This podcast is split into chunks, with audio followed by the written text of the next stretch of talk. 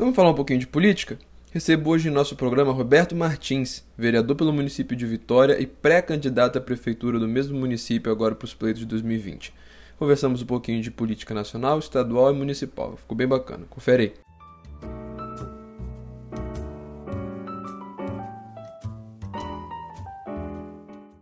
Professor, tudo bem? Boa noite. Tudo bom. É um prazer enorme ser recebido aqui por vocês.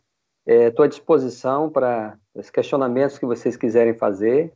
É, gostaria muito de passar a melhor mensagem possível para que as pessoas possam conhecer um pouco do nosso trabalho e daquilo que nós pensamos. Com certeza. Então, para a gente começar nosso bate-papo, para quem ainda não conhece você, é, se apresenta, fala um pouquinho para a gente quem é Roberto Martins, qual a trajetória sua na política. Olha, pode soar estranho, mas para quem realmente quiser me conhecer, primeiro, antes de dizer quem eu sou, é importante dizer quem eu não sou. Eu costumo dizer que eu não sou político. Aí as pessoas dizem, mas como assim? Nunca leu Aristóteles, não? Claro que todo, claro que toda pessoa é, é um político, né? Mas é quando eu falo isso, eu quero dizer que eu não sou um político profissional, que eu não vivo disso, que eu não busco carreira profissional.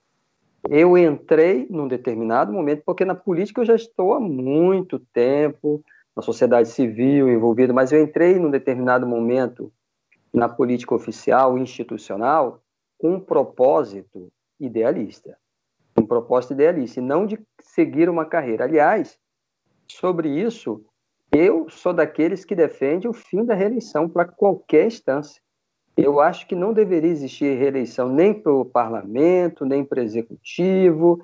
O ideal é que nós tivéssemos né, uma alternância para oxigenar né, é, o Estado, nós tivéssemos essa alternância o tempo todo de cidadãos, que todos os cidadãos pudessem exercer em algum momento é, essa posição de políticos, institucionalmente uhum. falando.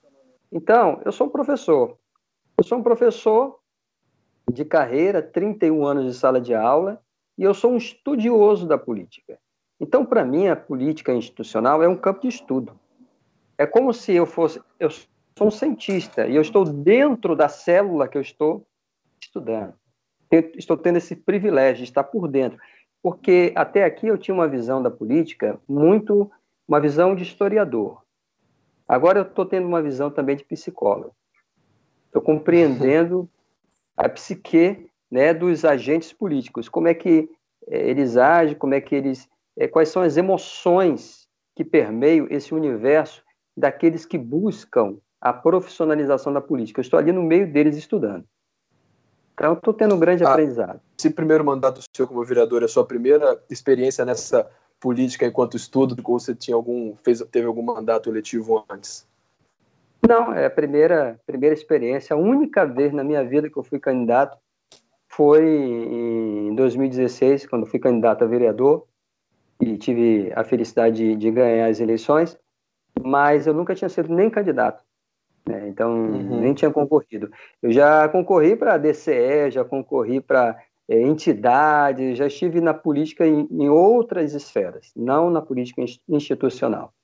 Professor, como é que está sendo, assim, você exercendo seu primeiro mandato enquanto vereador, inicia em 2016, é, 2017, melhor dizendo, 1 de janeiro de 2017, é, e em 2020 a gente está passando por um novo modo de trabalhar, home office. Como é que está sendo esse exercício do seu mandato uh, a ritmo de home office? Como é que vocês estão trabalhando com essa, com essa limitação? Olha, eu, eu, eu, eu acho assim, do, na, é, como vereador, como vereador, na verdade ficou até mais fácil, né? Nosso trabalho via remota. Eu, eu sou professor também, né? Não sou só vereador como professor, é, o trabalho aumentou muito, entendeu? Eu diria para você que triplicou o nosso trabalho né, pela via remota. Ficou muito mais complicado do que era, tá? Como vereador, não. Eu acho até que deu uma aliviada um pouco. A gente tinha que se deslocar para lá. Nós estamos fazendo as sessões de forma remota, nós estamos fazendo as indicações de casa com o que a gente tinha que ir lá fazer entendeu? E, e, o vereador anda muito pela cidade, né? E agora a gente não pode andar. A gente Sim. acaba, no, então, de certa forma, é, quando sai, tem que sair com todo cuidado. Então, de certa forma, diminuiu o nosso trabalho. Um pouco. Vocês, né? vocês conseguem ainda se engajar com a população de maneira efetiva?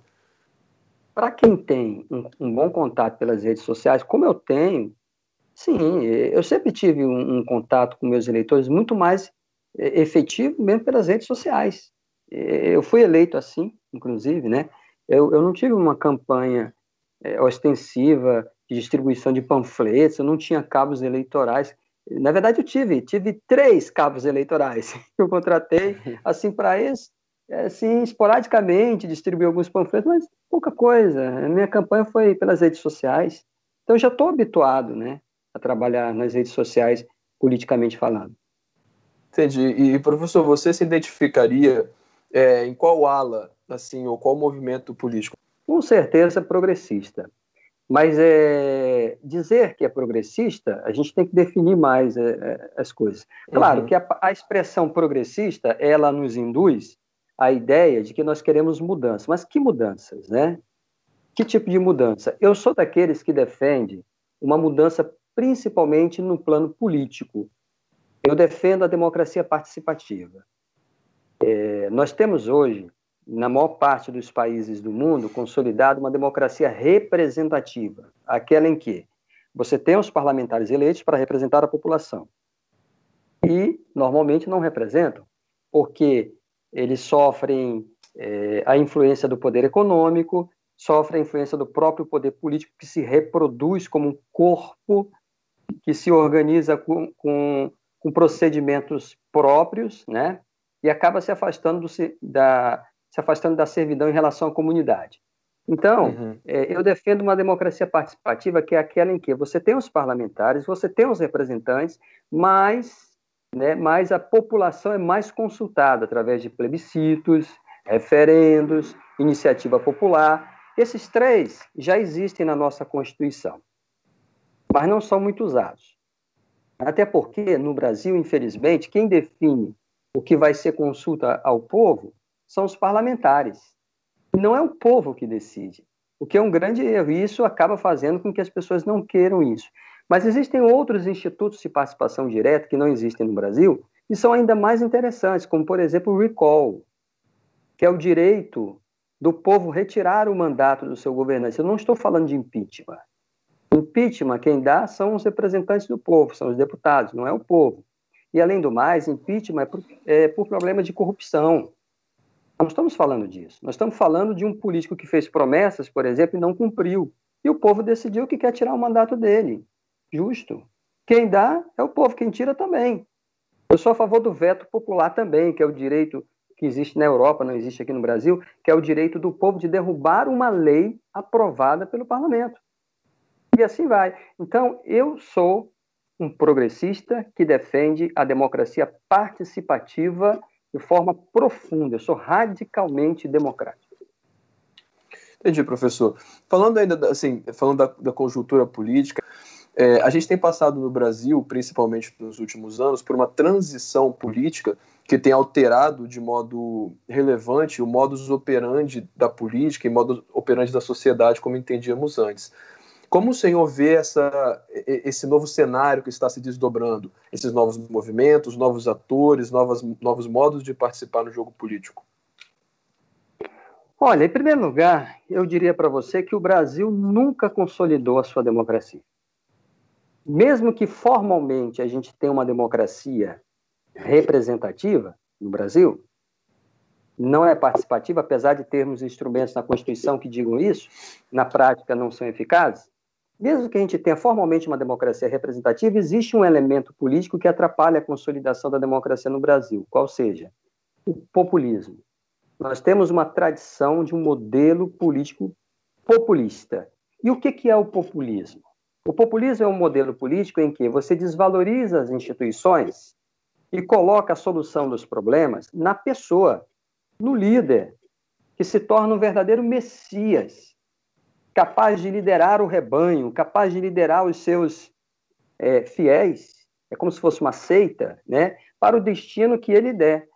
Isso daí impede a consolidação da democracia, porque uma verdadeira democracia se faz com o fortalecimento das suas instituições.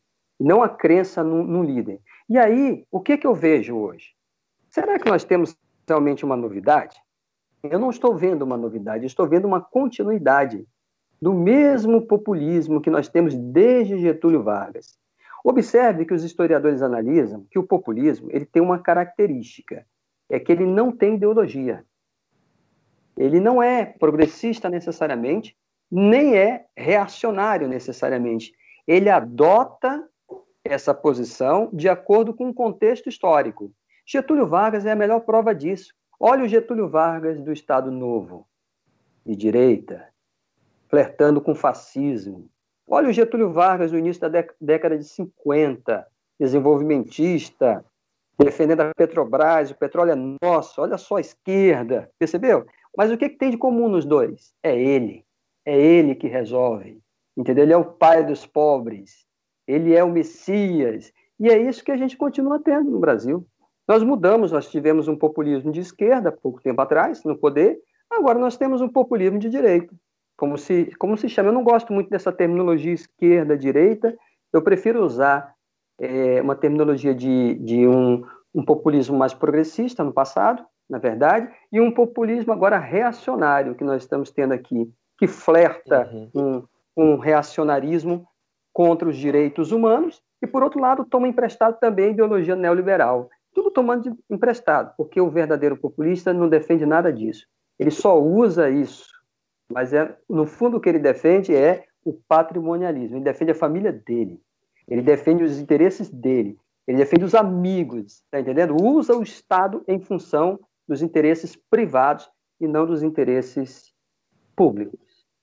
Correto. E, e tem se falado, tem se, tem se discutido muito no Brasil recentemente que até mesmo antes das eleições de 2018, que a única forma de nós recuperarmos o jogo político seria por meio do que se virou uma expressão quase banalizada, que é a nova política. Né? Queria que o senhor, explicando a partir de sua perspectiva, o que o senhor entende pela nova política. Ok. Nova política significa defender o republicanismo, os princípios do republicanismo. Defender o republicanismo é defender é, as estruturas do Estado como coisas públicas e não privadas. Não querer utilizar essa estrutura do, do Estado em função dos seus interesses privados, e sim utilizadas em função do interesse público. Isso é a nova política. E aí, muita gente hoje se diz da nova política, mas é interessante observar. Vamos pegar até um exemplo aqui mesmo, para a gente citar aqui o caso do nosso presidente. Olha a trajetória dele. 30 anos Primeiro que eu sou absolutamente contrário a alguém ser 30 anos como de, é, estar 30 anos como deputado federal. Para mim é um absurdo já. Para mim se conversa, né? E aí estava lá, né? O que, que ele fez? Economizou recursos no gabinete dele? O que, que ele fez de nova política? Mas ele conseguiu convencer as pessoas de que era nova política porque era contra um determinado grupo político que estava aí no poder, com seus problemas, ok? Mas ele capitalizou para ele a solução. Veja, ele é a solução, é o velho populismo. É o velho populismo. Qual é a solução? Ele. Percebeu? A solução não é a reforma política, por exemplo. Né? Os populistas não vão propor uma reforma política que ajuste a nossa legislação. Os populistas não vão propor fim da reeleição, não vão propor, entendeu? Uma verdadeira reforma política. Não, eles querem, eles vão se apresentar como eles sendo a solução. Quando eu defendo a nova política, eu não estou defendendo que eu sou a solução. Eu faço parte da solução. Mas eu tenho propostas. Eu sou contra a reeleição, eu sou a favor da redução drástica dos gastos nos gabinetes dos, dos vereadores, dos deputados. Eu propus, por exemplo, reduzir o nosso salário de vereador em Vitória em 50%, né? A metade. Foi engavetado meu projeto. Aí depois, por causa, com a pandemia, elaborei um outro projeto para reduzir em 30% durante a pandemia. É, por enquanto não foi votado também, derrubar a urgência. Mas, enfim, a gente está tentando, né? A gente vai tentando. No meu gabinete, eu tenho direito a 15 assessores. Eu uso apenas oito. Eu tenho direito a uma determinada verba. Eu não tenho aqui anotar para falar exatamente para você, mas eu faço essa prestação de contas é, sempre na, nas minhas redes sociais, né? A gente tem direito a uma determinada verba, nós utilizamos uma verba menor. Durante o meu mandato até aqui, eu sei que nós já economizamos mais de 700 mil reais. O meu gabinete. Ok? Se todos, imagine você, se todos os gabinetes, os 15 gabinetes de vereadores fizessem igual, quanto à economia. Isso é republicanismo. Por que, que eu faço isso? Porque eu entendo que eu só preciso disso. Eu estou fazendo mandato com eficiência, gastando só isso. Isso é austeridade também. E aí eu queria fazer um gancho rapidamente, que muita gente critica quando a gente pratica austeridade, porque a austeridade, infelizmente, virou é, modinha, digamos assim, foi tomado de empréstimo, sequestrado pelos neoliberais. Os neoliberais é que proclamam o princípio da austeridade, né? Mas esquecem que a austeridade já foi uma plataforma da esquerda. Eu vou lembrar da Revolução Russa, vou lembrar de Lenin. Lenin, em sua obra O Estado e a Revolução, falava, dizia, pode ler, pode conferir lá. Ele dizia que os deputados deveriam ganhar um salário igual aos dos operários. Já pensou nisso? Essa era a proposta do. Lenin. A esquerda esqueceu disso. Perceberam? Isso é austeridade. Né? Isso é austeridade. Por que, que deputado tem que ganhar mais que o trabalhador comum? Entendo. Professor, então você deixa bem claro que é, a sua perspectiva, a sua forma, o seu entendimento de, da nova política começa sempre com uma atitude na administração do gestor público, né? Quando você fala do republicanismo, deixa muito forte entendeu? o princípio é, do republicanismo, que não é apenas é, com um sistema, né? senão um modo cidadão de participação, e, e é muito interessante essa, essa sua colocação. Agora, eu queria relembrar para quem está assistindo a gente, como eu comentei no início, o senhor é, formalizou a sua pré-candidatura à Prefeitura de Vitória. Como é que você vê esse processo eleitoral vindo à frente? Claramente, a gente tem alterações de como vai funcionar em sentido geral, as eleições foram adiadas para, nove... Ah, para dezembro, perdão, é, mas tudo muda. Como você percebe essa nova, essa nova forma, talvez, que será esse pleito eleitoral? A eleição de 2016, foi a eleição que eu concorri, ela foi uma eleição diferente. Ela foi uma eleição que começou a valorizar muito mais as redes sociais. Observa isso, que muitos candidatos ganharam nas redes sociais. Estava começando ali. Aí, em 2018, nós tivemos uma eleição em que as redes sociais tiveram um papel ainda mais importante. O nosso presidente foi eleito com base nas redes sociais. Ele não tinha muito uhum. tempo de TV, entendeu? Veja o poder das redes sociais. A pandemia vai fazer o quê? Ela vai intensificar uma tendência que já estava ocorrendo. As redes sociais estão se tornando o campo preferencial da, do processo eleitoral. Agora veja, o problema é que nas redes sociais você impera ali uma certa impunidade. As fake news transitam com muita facilidade, ok? Eu espero que com essa nova legislação que está vindo aí, de combate às fake news, a gente possa ter redes sociais mais confiáveis, para poder impedir que as pessoas fiquem trabalhando com fake news. Perceberam? Garantir justiça ao jogo, né? É, para garantir um mínimo, um mínimo de justiça nesse jogo. Mas, assim, a tendência é cada vez mais intensificar o processo eleitoral pelas redes sociais.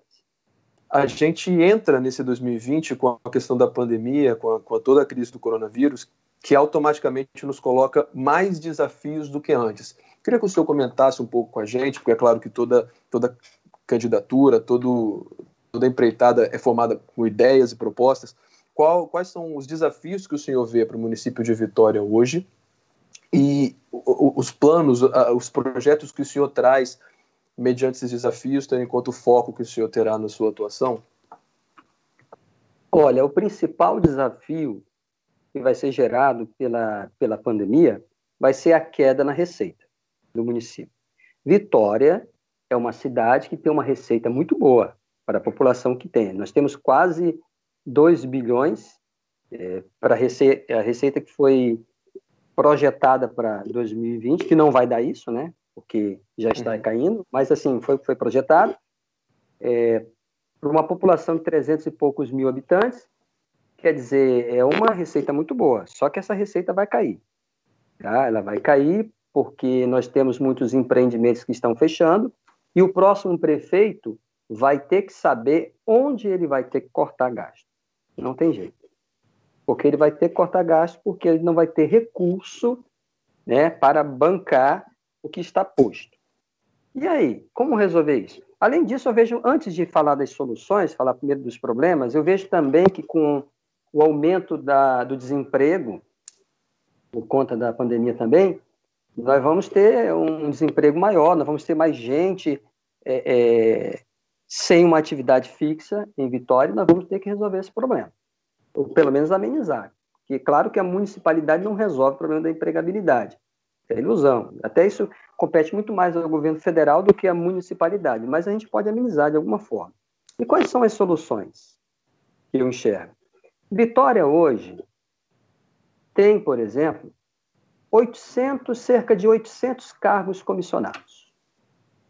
Esses cargos comissionados não são professores, não são médicos, não são da guarda municipal, não são enfermeiros. Não, quem são eles? Eles são encaixados na administração. E no fundo, no fundo, a maioria, não todos, mas a maioria deles, serve, na verdade, para uma finalidade política.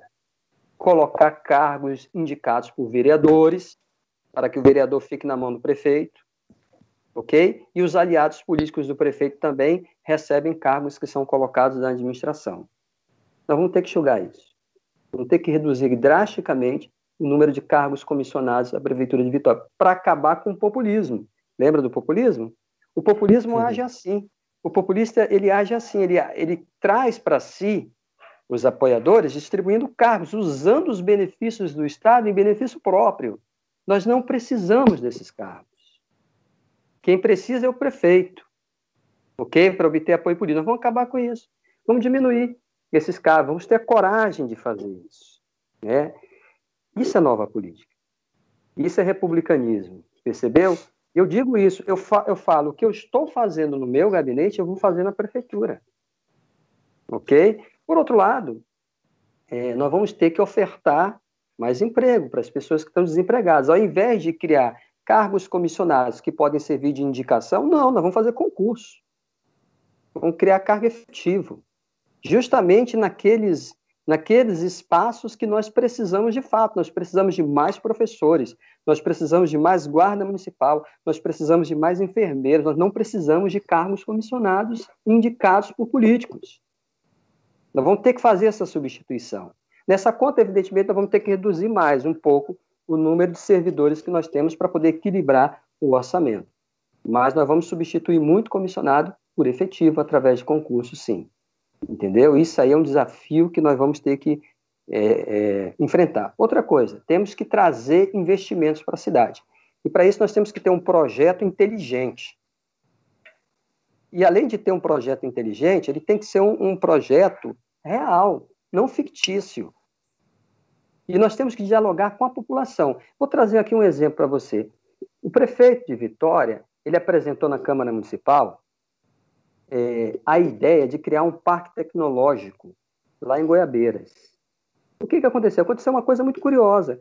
O prefeito lançou o parque tecnológico exclusivo para a Câmara de Vitória votar, e a Câmara de Vitória, em sua maioria, os vereadores votaram contra, porque eles votaram por um outro projeto, que seria o parque tecnológico misto, misturando habitações comuns com, com, é, é, com as empresas tecnológicas que seriam abrigadas lá. Isso afastou as empresas. As empresas foram embora, foram para a Serra, entendeu? Saíram daqui decepcionadas. A própria, veja bem, a própria base do prefeito na Câmara, uma parte considerável da base do prefeito, votou contra o projeto do prefeito, e eu defendi o projeto. Eu que sou oposição que isso era bom para a cidade. Aí o que, que aconteceu? Perdeu, perdeu. Ok. O que, que se faz? Eu disse para o prefeito: prefeito, convoque um referendo.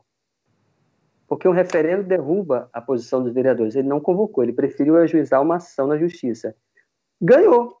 Com essa ação na justiça, ele anulou a decisão da Câmara. Mas aí sabe o que aconteceu? A região ficou sem gabarito. Porque ele anulou uma, mas não quer dizer que vigore a outra. E as empresas foram embora. Cadê a democracia participativa? Por que, que, não, que não consulta a população inteira para a população decidir? Eu pretendo implantar uma democracia participativa em Vitória. dialogar mais com o povo. Então, professor, na sua fala, você comentou algo interessante quando estava comentando sobre a exclusão, que isso, por vezes, representa talvez mais dever do governo federal ante do município em si. Agora, essa pergunta que eu queria te, te fazer, a relação entre os entes federativos, como o senhor enxerga ou como deveria ser esse contato? Nós temos um falso federalismo no Brasil. Federalismo invertido, né? A maior parte da, da arrecadação fica com a União. Os municípios ficam com a menor parcela, justamente os municípios que têm esse contato direto com o cidadão. É, é interessante quando a gente viaja, às vezes, algumas viagens que eu fiz é, em outros países, que a gente vê, por exemplo, universidade municipal. Gente, universidade municipal no Brasil é. Se alguém prometer isso, ele está brincando, está tá zoando na sua cara, né? Como é que um prefeito vai construir uma universidade? Não tem recurso para isso. Mas em outros países, isso é possível porque essa distribuição da arrecadação ela se dá de forma diferente. Os municípios têm muita arrecadação, não é o caso do Brasil. Por isso que eu digo que os prefeitos, os prefeitos realmente estão, de certa forma, amarrados, eles não têm como resolver é, essa problemática social, porque isso demanda um investimento muito pesado, mas claro que as prefeituras têm como, pelo menos, amenizar essa, essa situação. Né? Uma forma de amenizar essa situação é investir na educação. Vitória tem um, um bom sistema educacional herdado de outros governos. Infelizmente, no atual governo, nós tivemos a precarização dos professores, que já perderam quase 30% do valor real dos seus salários. Eu fui autor, por exemplo, é, de um projeto que foi aprovado por unanimidade na Câmara, criando um piso municipal para os professores de Vitória, 50% acima do piso nacional. Infelizmente, o prefeito ajuizou Mardim contra essa, essa aprovação e conseguiu uma liminar suspendendo os efeitos. E por isso os professores não estão recebendo o que deveriam receber. Para você ter ideia, ficar bem claro, o professor ganha R$ 2.200 hoje, para 25 horas, em Vitória, ele passaria a ganhar R$ 2.800, esse seria o piso. 2.800 e pouco. Tá? Para você ter uma ideia. Uhum. Não é uma grande coisa, mas seria uma recuperação de parte considerável da perda que eles tiveram nesse governo. Claro. Então, se a gente chama Vitória de cidade educadora, a gente tem que honrar esse título. Nós temos que pagar um bom salário para os professores. Eu quero fazer um gancho, não sei se eu tenho tempo, mas quero fazer um claro, gancho claro. interessante. É, eu sou amazonense. Eu nasci em Manaus. Eu vim para Vitória, eu me mudei para Vitória em 94, no final de 94. Ok? E o que, que eu vim fazer em Vitória? Um dos grandes motivos que me trouxe para Vitória é que, formado como professor de história, eu fiquei sabendo lá em Manaus que Vitória pagava o melhor salário de professor do país naquela época. Hoje, não está nem perto disso.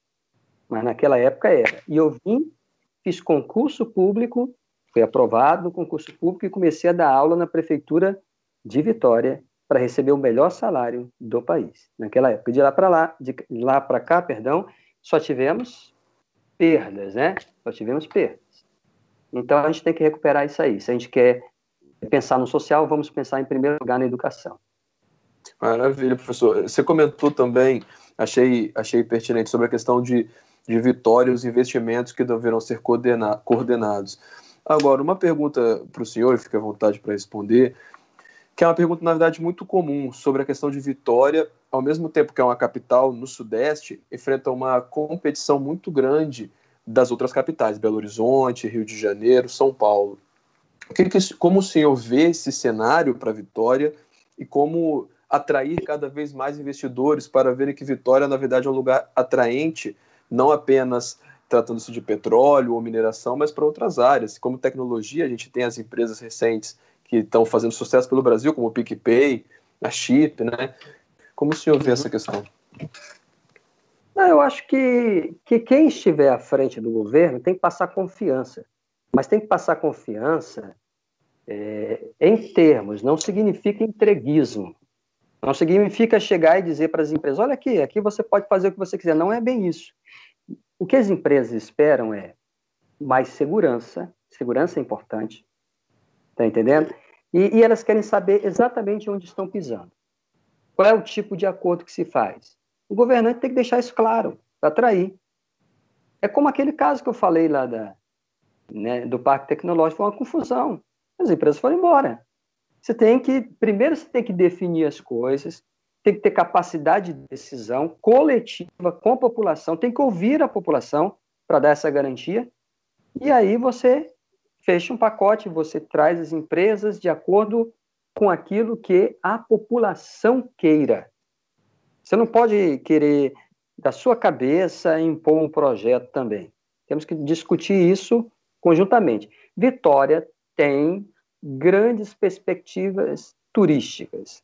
O nosso turismo está abandonado, está enfraquecido. Você olha para Vitória, já tem a cara do turismo.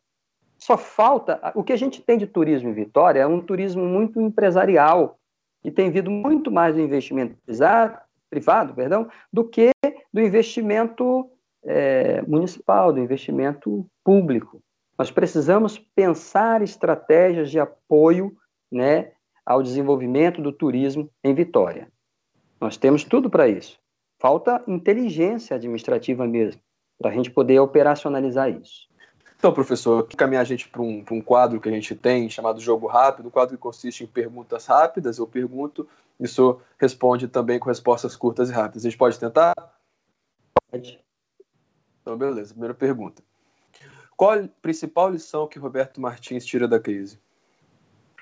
que nós temos que acreditar na ciência. Nós dependemos dela, dela para sobreviver. Correto. Vitória precisa de mais? Democracia. Precisa de mais democracia. Vitória não precisa de mais? Arrogância e autoritarismo. Nós precisamos do inverso. Correto. Agora, penúltima. Se você pudesse definir vitória em uma palavra, qual seria? Cativante. Vitória Maravilha. nos cativa, nos cativa, nos emociona. Então, professor, antes da gente encerrar nossa entrevista, a gente já chegando ao final, quero agradecer ao senhor por ter aceitado o convite. Desde o primeiro contato, o senhor foi muito prestativo conosco, muito paciente também. E deixar aí um espaço para uma mensagem que o senhor queira passar. Fique livre, agora todo o tempo do senhor.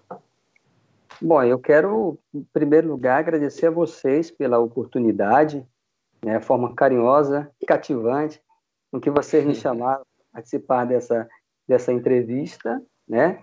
É, é, é, muito bom ter essas oportunidades. Nós estamos num momento muito, muito triste para a população por conta dessa pandemia.